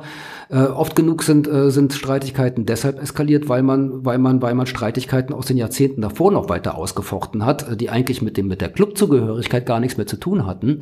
Mhm. Äh, Gerade im Ruhrpott, ähm, diese, diese Geschichte zwischen Bandidos und Hells Angels, was jetzt zum Verbot der Bandidos geführt hat in diesem Jahr in Nordrhein Nordrhein-Westfalen. Ähm, da, da, da sind die, da, da haben die Clubs einfach zu dicht aufeinander gelebt innerhalb des Ruhrpots. Da gibt's die Freeway mhm. Riders und die Bandidos und die Städte sind alle dicht beieinander und jede Stadt hat einen Freeway Riders und einen Bandidos Chapter. Äh, Aber es ist schwierig auch mit Gebietsansprüchen, auf, die durchzusetzen. Richtig, da ist es mit den Gebietsansprüchen kompliziert und die kennen sich alle untereinander noch aus Sandkastenzeiten und äh, da sind äh, die, Freebase, die Freebase haben ehemalige, ehemalige Bandidos in sich in ihren Reihen, die Bandidos haben ehemalige, ehemalige Freebase in ihren Reihen. Also da sind die, die, sind die, sind die, sind die Verquickungen ganz kompliziert und äh, genau das hat dann möglicherweise zu den Eskalationen geführt, von dem man dann anschließend sagt, das wäre ein Rockerkrieg. Ähm, Wäre ich mal vorsichtig, immer alles gleich als Rockerkrieg zu titulieren. Das ist halt ein Thema. Äh, ich war auch jetzt nicht für den Buchtitel, ne? Also ich meine, ah, okay. das Wort Rockerkrieg kommt ja auch in meinem Buchtitel vor. Auf heißem Stuhl im Rockerkrieg. Auf heißem Stuhl im Rockerkrieg ja. natürlich, das ist ein reißerischer Titel, es hilft nichts, äh, auch wenn dieser Rockerkrieg, äh, behaupte ich, nicht wirklich ein Rockerkrieg war. Ähm, dieses Wort ist einfach ein Wort, das zieht und äh, das, wenn man es im Internet eingibt, sofort, äh, da blinkt dann sofort alles auf und äh, es hilft nichts. Da musste ich diesen Titel auch in unserem Buch unterbringen. Das hatte ich mit dem Verlag so abgesprochen und äh, hilft nichts. Das habe ich zähneknirschend auch so hingenommen. Jetzt sind auf dem Cover ja zwei Bandidos abgebildet. Äh, könnte es sein, dass da die Hells Angels dann ein bisschen eifersüchtig werden oder die dann also, sagen so, hey, warum habt ihr uns nicht genommen oder wenigstens einen von beiden oder so? Führt sich das jetzt fort, diese Eifersüchteleien, die man aus Bikers News Zeiten noch kennt? Das hätten wir früher ganz sicher gehabt. Ich muss sagen, mhm. ich bin jetzt, also die also die Hells Angels sind ja ganz sicher der bekanntere und der Ruhm, im weiteren Sinne ruhmreichere Club, also der, bei dem alles klingelt, während Bandidos ist immer so ein Clubname, der erst dann so genannt wird, nachdem zuvor der Name Hells Angels genannt wurde. Mhm. Ähm, da habe ich vielleicht auch so ein Stück Hausfrauenethik in mir, wie, wie, wie, wie, wie die Muttis, die vom Fernseher sitzen und beim Fußballspiel für die schwächere Mannschaft ist. Mhm. Äh, womit ich jetzt nicht gesagt habe, falls ihr an Bandido zuhört, dass ich die Bandidos für die Schwächeren halte. Aber ähm, da bin ich schon bin ich schon ganz zufrieden damit, dass ich jetzt hier in diesem Fall ähm, die Bandidos auf dem Titelbild habe und nicht die Hells Angel, weil ich denke, das ist einfach äh, im Sinne der Ausgewogenheit mhm. äh, eine ganz kluge Entscheidung, dass wir die Bandidos aufs Titelbild genommen haben und nicht die Hells Angels, denn der Schriftzug wiederum des, des, des, des, des Buchcovers ist ja schon ein sehr den Hells Angels ähnlicher Schriftzug, Gott, der erst auf. auch noch in roten Buchstaben. Ne, der Schriftzug der Hells Angels ist ja auch in roten Buchstaben. Ja. Also wir haben eigentlich haben wir mit diesem mit dem Cover des Buches beide Clubs gleichermaßen und ausgewogen bedient. Mhm. Ähm was wünschen Sie sich für diese Szene jetzt für die nächsten paar Jahre? Zurück zu Lagerfeuer, Biergelage und äh, Campground oder so? Einfach zu den Wurzeln vielleicht mal wieder ein bisschen zurück oder also dieses Zurück zu den Wurzeln und alles soll so werden, wie es früher mal war, damit habe immer, hab ich immer ein Problem gehabt. Mhm. Äh, ich meine, ich bin nun auch inzwischen 60 Jahre alt, aber ich will, will, doch immer wieder versuchen, nicht die Sprüche der alten Männer zu kloppen. Ähm, irgendwas zurück und früher war alles besser, äh, so, sowas kann ich nicht mehr hören. Das wird natürlich in der, sehr, in der Szene sehr viel gesagt und gepredigt und da gibt es ganze Fraktionen, die sich dann Oldschool nennen. Das sind dann die Oldschooler, ne, die Männer der alten Schule, mhm. die zu irgendwas zurück wollen. Ich denke, so wie die Stile der Motorräder sich ändern und die Kleidungsstile sich ändern, so, so, so ändert sich überhaupt eine ganze Szene. Würde ich also jetzt nicht zu einem zurück sagen. Ich würde mir ein bisschen wünschen, so eine Aussöhnung der, der Generationen also mhm. dass wir, dass, dass, dass wir, ich sage jetzt schon wieder wir, äh, obwohl wir doch von den Rockern die Rede ist. Also ich würde mir wünschen, dass wir unseren Frieden mit den, mit den, mit den, mit den äh, Migrantengangs im weiteren Sinne finden. Äh, das ist das, was ich früher schon gesagt habe, die müssen sich halt die Hörner erstmal abstoßen. Und ich finde das eigentlich sehr hintersinnig, dass ausgerechnet eine Szene, der man ja früher sehr oft diese, äh, diese Verbindung zur rechtsradikalen Szene nachsagte, dass ausgerechnet diese Szene so viele Migranten aufgenommen hat, das finde ich ja hm. schon mal als solches ähm, sehr komisch und sehr treffend und sehr, und sehr, und sehr, äh, einfach, einfach ein schönes Phänomen. Und ähm, da würde ich sagen, da sollten wir unseren Frieden finden und, ähm, und, und, und, und, und äh, abwarten, dass die Migrantengangs, die Jungen, sich auch ihre Hörner abgestoßen haben. Das ist ja nun inzwischen alles der Fall durch Corona, durch den erzwungenen Winterschlaf und durch mhm. die durch die Clubverbote und so weiter hat sich das ja sowieso alles aussortiert, so dass wir vielleicht nicht zu alten Männern werden, die die Sprüche klopfen, äh, früher war alles besser und alles mhm. muss so sein wie früher und wer jetzt neu dazu kommt und eine andere Musik hört, der gehört nicht zu uns. Mhm. Äh, das schmeckt mir gar nicht. Sowas haben wir uns von unseren Vätern anhören müssen und ich finde, wir sollten uns nicht die Blöße geben und plötzlich die gleichen Sprüche klopfen, wie unsere Väter sie geklopft haben. Mhm. Wie ist das eigentlich bei Ihnen familiär? Wenn der Vater so in der Rockerszene unterwegs ist, fällt es einem als äh, Kind wahrscheinlich äh, schwer zu rebellieren, oder? Also meine Kinder sind ganz eigene Persönlichkeiten, also wirklich eigene Persönlichkeiten. Die hören Schlager. Ähm, meine Tochter war in ganz jungen Jahren sehr scharf darauf, bei mir auf dem Motorrad mit hinten drauf zu fahren. Jetzt ist mhm. sie etwas älter geworden und hat auf einmal Angst und will das gar nicht mehr. Äh, ich denke, das gehört zur Entwicklung und ist dann auch in Ordnung so. Und mein Sohn wollte eigentlich von vornherein nie unmittelbar Motorrad fahren. Äh, eine Zeit lang war er dann ganz froh, dass er sich überhaupt ähm, ein, Herz ein Herz gefasst hat und sich hinten drauf gesetzt hat. Äh, aber die sind da beide nicht scharf, nicht scharf aufs Motorradfahren und wollten eigentlich meine Rockerszene auch nie kennenlernen. Ich, hab's, mhm. ich hätte sie durchaus gerne mitgenommen. Es gab eine Zeit, wo ich sie gerne mal mit dabei gehabt hätte, dass sie einfach sehen, was der Papa so macht. Zumal ja die durchgeknallten Typen auf so einer Rockerveranstaltung alleine schon sehenswert sind. Aber mhm. äh, das wollten die Kinder immer nicht. Und ähm, ich denke auch, das ist in Ordnung so. Es ist ja der Sinn der Sache als, als, als, als, als Kinder oder als Jugendlicher, dass man nicht das macht, was die Väter machen. Mhm. Ähm, ich hätte mir gewünscht, dass sie es ein bisschen mehr kennengelernt hätten, ein bisschen mehr Interesse gehabt hätten. Äh, gleichzeitig hatten sie es nicht, sondern haben ihr eigenes Ding gemacht und äh, das eigene Ding ist ja sowieso immer viel besser. Insofern ist es völlig in Ordnung. Wenn jetzt die Tochter Frau eines Rocker-Club-Präsidenten äh, wäre, also ich glaube, also eigentlich würde ich behaupten, das wird nicht passieren. Kann okay. ich mir nicht vorstellen. Allein schon deswegen, weil, weil, weil Kinder, wie gesagt, was eigenes machen ja. wollen und nicht das machen, was der Vater will. Aber manchmal führt einen ja die Entwicklung oder das Schicksal dann genau zu dem hin, zu dem, was man nicht will. Das ist ja oft genug so im Leben. Mhm. Das ist ja gewissermaßen die große freudsche Fehlleistung, die einem dann widerfährt dass man genau das macht, was die Eltern machen, obwohl man es doch gar nicht wollte, wenn noch mal ein paar weitere Jahre ins Land ziehen.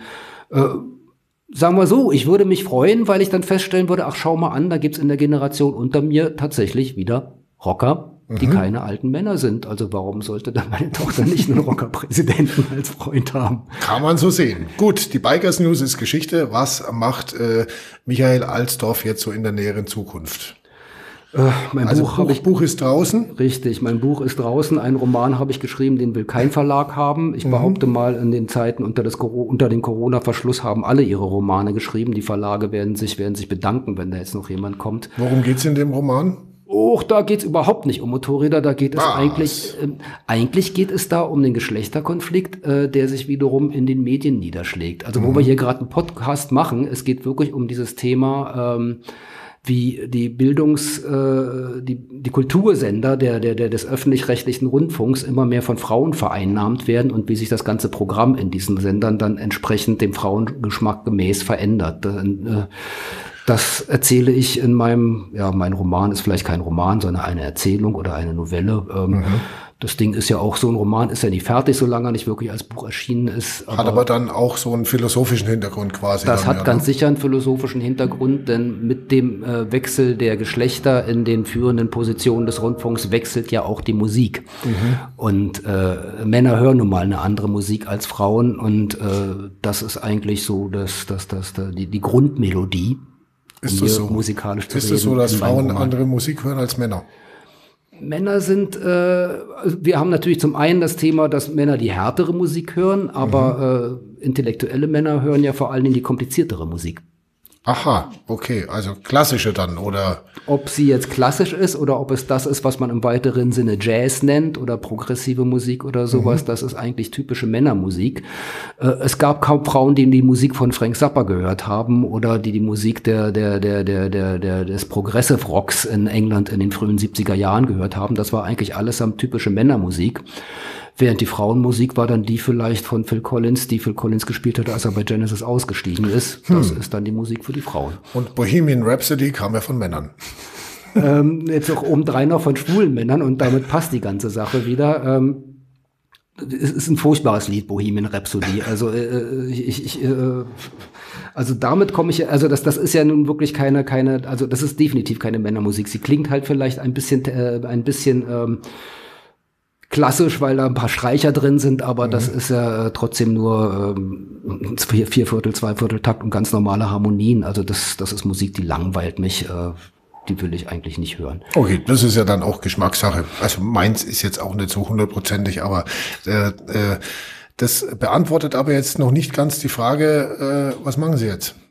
Ich bin noch arbeitslos. Jetzt mhm. werde ich äh, demnächst aus dem aus der Förderung der Arbeitslosigkeit aus, äh, äh aussteigen müssen. Das hilft nichts. Ich bin über 58 und habe mein Arbeitslosengeld noch ein bisschen länger gekriegt. Aber ich denke, äh, entweder werde ich bei meinen ehemaligen Kollegen unterkommen, die ähm, die alten Zeitschriften aus unserem Verlag wiederbelebt haben unter äh, dem gleichen Namen, aber unter neuer Firmierung. Mhm. Äh, Bikers News gibt es nun so nicht mehr. Ähm, oder ich werde als freier Reporter oder Schreiberling unterwegs sein und äh, das, was man dann Existenzgründung nennt, in irgendeiner Weise in die Wege leiten das ist das, was jetzt auf mich zukommt. Ich bin 60 Jahre alt, bis 67 sind noch ein paar Jahre, die ich um die Ecke bringen muss. Aber ja, und schreiben kann man auch später immer noch.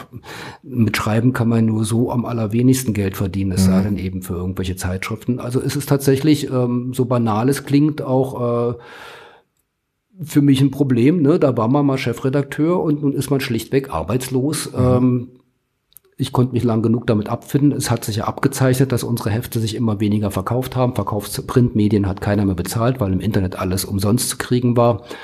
Unsere Verkaufszahlen gingen immer weiter bergab. Insofern, ähm, ich habe eine wirklich sehr, sehr schöne Zeit gehabt. Ich habe zwei, drei Jahrzehnte gehabt, äh, die, die, die, die ich nicht nur nicht missen will, sondern äh, von denen ich wirklich dankbar bin und das für eine große Gnade halte, dass ich, dass ich, dass ich, dass ich unter den Rockern so unterwegs sein konnte und das alles erleben konnte in dieser Zeit so schwierig, so, so viele schlaflose Nächte ich auch immer hatte. Es war eine großartige Zeit, auf die ich jetzt so allmählich zurückblicken kann und in irgendeiner Weise muss ich jetzt noch schauen, dass ich mich über Wasser halte durch irgendwelche Schreibereien. Meine Güte, hier Sie bei der Allgäuer Zeitung vielleicht, ähm, vielleicht haben Sie ja was für mich. Schauen wir mal.